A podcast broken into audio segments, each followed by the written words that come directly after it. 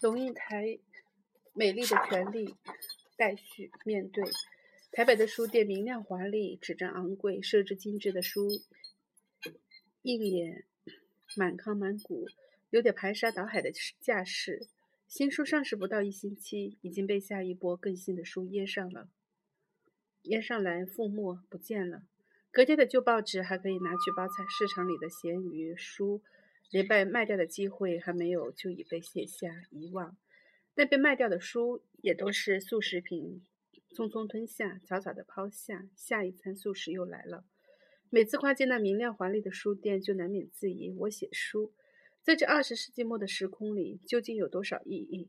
这些文章，我知道，既不能为生民立命，为万世开什么太平，也不能教人如何游山玩水、看书、钓鱼、探探梅、品茗，享受人生的艺术。但是。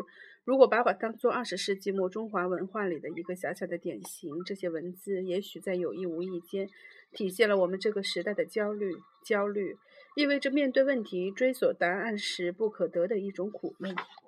苦闷触动书写，书写成为一种邀请，邀请有同样焦虑的读者共同追溯、追索我所面对的问题，往往出发出发自我是什么的自觉。毫无选择的，我是中华文化的儿女。当我站立在耶路撒冷的山丘上，俯视公元前七百二十七公元前七百二十二年以色列以色列国被灭亡的古迹，我必须联想：是的，大约在同一时候，我们的春秋时代开始。当我读欧洲史，直到一八五零年前后维也纳革命、米兰暴动。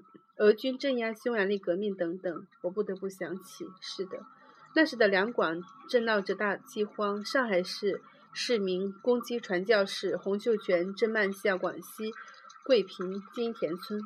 我生来不是一张白纸，在我的心智的版图上，早就浮印着中国的轮廓。我读万卷书，行万里路，却总是以这中心的轮廓去面对世界。正确的说，应该是西方世界。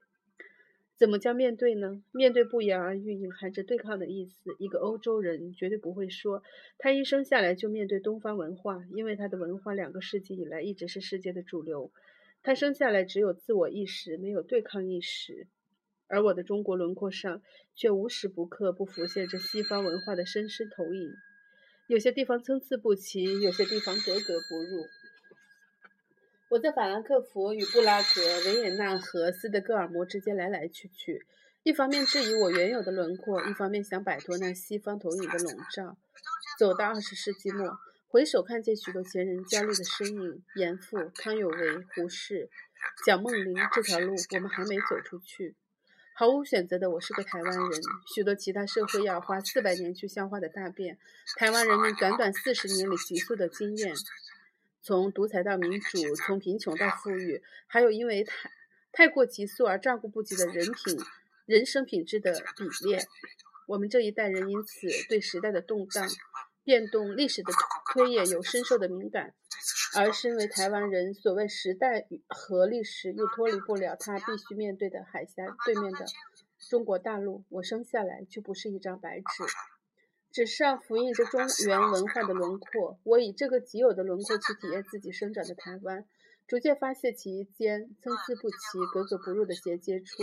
从国民党一党专政时期对中华中原文化的一厢情愿，到民主时期对中原文化的反省和对台湾本土的重新认识，以至于对台重新认识台湾这个过程的戒慎恐惧，我无非在一贯的寻找一条不落意识形态。窠臼的心路，我在对抗旧的成见。毫无选择的，我是个女人，生下来并不是白纸，纸上复印着千年刻旧的男权价值体系。